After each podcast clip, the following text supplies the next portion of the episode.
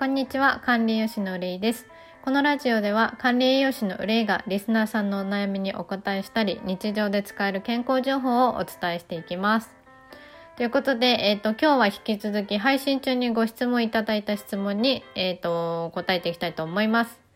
え質問で顔をスッキリさせたいんですけど、どうしたらいいですか？ということで、まあ、あの、質問があったんですけど、まあ、その時にむくみについてお話をしました。前回の収録でもむくみについてお話ししてるのでよかったら聞いてほしいんですけど、まあ、むくみの原因として、えー、まあ、全体的に体の血流が悪いっていうことと、水分不足っていうことと、まあ、塩分糖質が多い食事をしている。あと寝不足も、まあ、血流が悪くなる要因としてあるので、まあ、そういうことが原因でむくみになりますよっていうふうにお伝えをしました。で、今日はですね、えっ、ー、と、食事についてお話をしようと思うんですけど、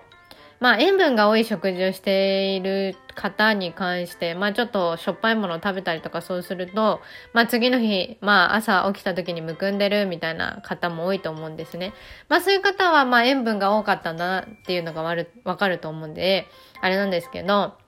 まあ体の中のね、塩分濃度っていうものが上がってしまうことによって、まあ体の中が、あの、塩分が多い状態ということを、まあ、体が察知して、まあ、その濃度を一定に保とうとする力が働くので、まあ、体に水分を溜め込んでいくっていうことで、むくんでくるっていうことになります。なので、まあちょっと塩分が多い方、まあ日頃から味が濃いものが好きな方っていうのはむくみやすいので、まあ注意していただきたいっていうのはありますね。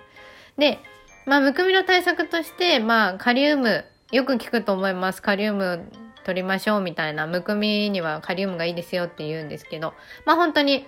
あの、ナトリウム、あの、塩分ってナトリウムが多かったりするので、ナトリウムとカリウムっていうのは、まあ、隣同士というか、あの、ナトリウムが多いとカリウムが必要、カリウムが多いとナトリウム必要みたいな感じになるんですけど、まあ、あの、そのカリウムを多く含んでいるものを食べて、まあ、塩分をしっかりと体の中から出していきましょうっていうことで、まあ、代表的なものとして、果物だとバナナ。で、まあ、アボカド、ほうれん草っていうものが、えっ、ー、と、カリウムが多く含まれてます。あと、納豆とかもね、カリウム多いです。なので、そういったものを、まあ、ちょっと普段から食事、味が濃いものが多い人に関しては、食事に取り入れていただくといいかなと思います。はい。まあ基本的というか代表的な内容としては、まあその味が濃いものを食べてる方はそういったカリウムを多めにとっていただく。あと塩分ってなかなか減らせなかったりするんですよ。一回味が濃いものを食べちゃうと、舌が慣れちゃって、甘いものもそうなんですけど、なかなか甘いものを抜いたり、味が濃いものを、まああの、抑えたりっていうすることがなかなか難しかったりするので、そうすると、えっ、ー、と、結構時間かかります。味を薄味に変えていくっていうことだったり、甘いものを減らしていくっていうのは結構時間がかかります。あと、あの、おいおいお話できればと思うんですけど、まあそういったあの、塩抜きって言われるようなこととかも今流行ってたりするんで、まあちょっとネットとかで検索してもらうと出てくるんですけど、まあちょっと味の濃いものをだんだん薄味にするっていうのも一つの対策だと思いますので、ぜひそういったものも取り組みながら、まあむくみを、まあ、に対しての対策をしていただければいいんじゃないかなと思ってます。あともう一つ、まあ女性の方特に注意してほしいんですけど、水をすごく飲んでるのにめちゃくちゃむくんじゃいますっていう方いると思うんですよ。あの、まあ確かに水をすごいガバガバ飲めば、あの、むくんでしまうってことあるかもしれないんですけど、基本的に、まああの、お水しっかりこまめにとっていただいたら、むくむっていうことはあんまりないっていうふうに思ってもらえばいいんですけど、どうしても、その、体の中のうまく循環が回ってないと、せっかく水を一生懸命たくさん飲んだところで、こう体に溜まってしまって、まあ結局むくんでしまうっていうことにつながっていきます。で、そのむくんでしまう、水を飲んでいてむくんでしまうって方で、まあ、あの原因の一つとして考えられることが肉とか魚卵などの、まあ、タンパク質と呼ばれる栄養素が、まあ、不足している可能性があります。まあ、タンパク質って体の約20%ぐらいを占めているので、まあ、すごくちゃんと毎食、まあ、朝は軽めにしてほしいんですけど、昼、夜でしっかりタンパク質を取ってもらう。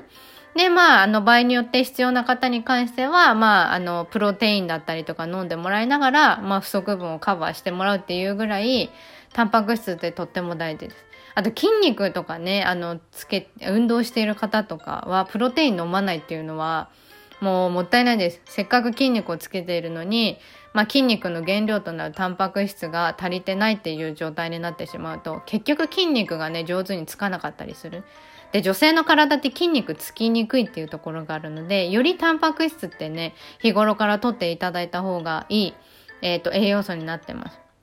で、まあ、タンパク質ってマッチョの人っていうイメージなんですけど、プロテインとか聞くと全然そんなことないです。本当にタンパク質っていうのは体の中で大きな役割をしてて、爪とか髪の毛とか皮膚とかも全部タンパク質です。なので、あのー、まあ、役割としてはとても大事な役割をしてるんですけど、まあ、あの、その、むくみに関してだと、体の水分をね、運んでくれる役割もしてくれるんですよ。まあ、その成分というか、その体の中で動いてくれるための、まあ、物質がタンパク質からできてるんですね。なので、そのタンパク質が不足していると、水もちゃんとね、循環をしてもらえない。せっかく頑張って飲んでるのに、ただブクブクむくんじゃん、みたいな状態になっちゃうので、まあ結果的に、まあうまくタンパク質が不足していることで、まあ、えっ、ー、と、代謝されずに体に残ってしまうので、結果的にむくんでしまうっていう感じになってます。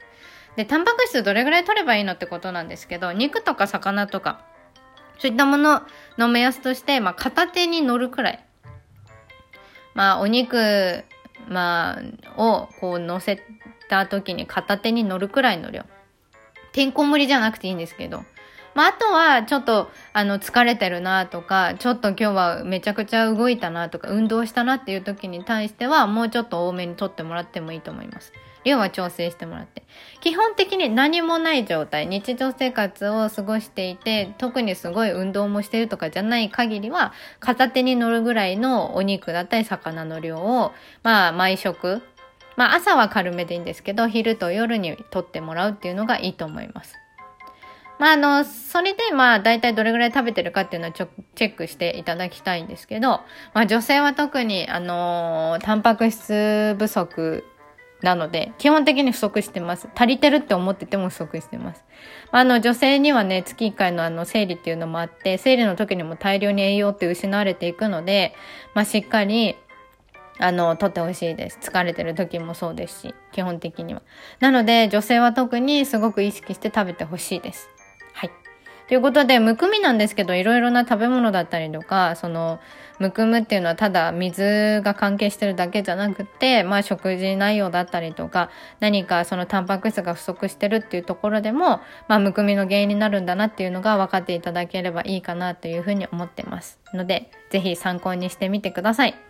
ということで、えっ、ー、と、質問箱にて、まあ、随時質問を募集してます。まあ、今回の食事のこととか、体のお悩みだったりとか、まあ、そういうところで、あの、気になることがあったら何でも相談していただければと思います。